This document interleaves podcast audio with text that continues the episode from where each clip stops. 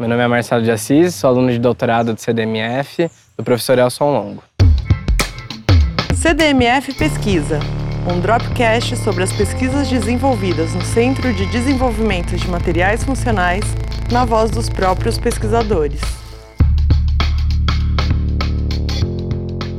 Então, nós trabalhamos com modulação de morfologias de materiais, ou seja, é, tentar obter uma forma e um tamanho específico para um material, que hoje a gente sabe que as propriedades destes elas estão totalmente relacionadas com a sua, sua superfície, logo também é, interferindo o seu tamanho e a sua forma nas suas propriedades. Hoje nós sabemos que a partir de alguma mudança na rota sintética de um material, nós conseguimos obter materiais distintos de mesma fase.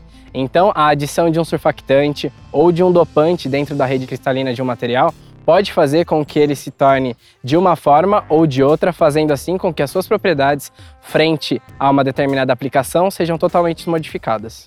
Bom, a partir daí nós conseguimos observar que para aplicações biológicas em caráter bactericida ou em caráter cancerígeno, para aplicações em meio ambiente, como fotodegradação de corantes, medicamentos, dentre outros poluentes, nós conseguimos ver que uma forma específica de um material pode ou não ser mais ou menos ativa, fazendo com que se gaste menos material para se obter o mesmo resultado dentro de uma aplicação.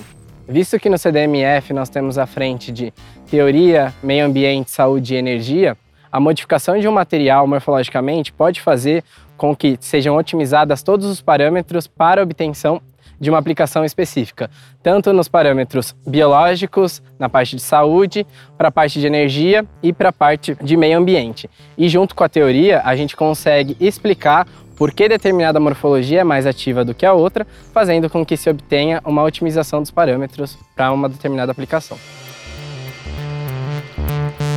CDMF Pesquisa é uma produção do Laboratório Aberto de Interatividade para a Disseminação do Conhecimento Científico e Tecnológico, o LAB, e do Centro de Desenvolvimento de Materiais Funcionais, o CDMF.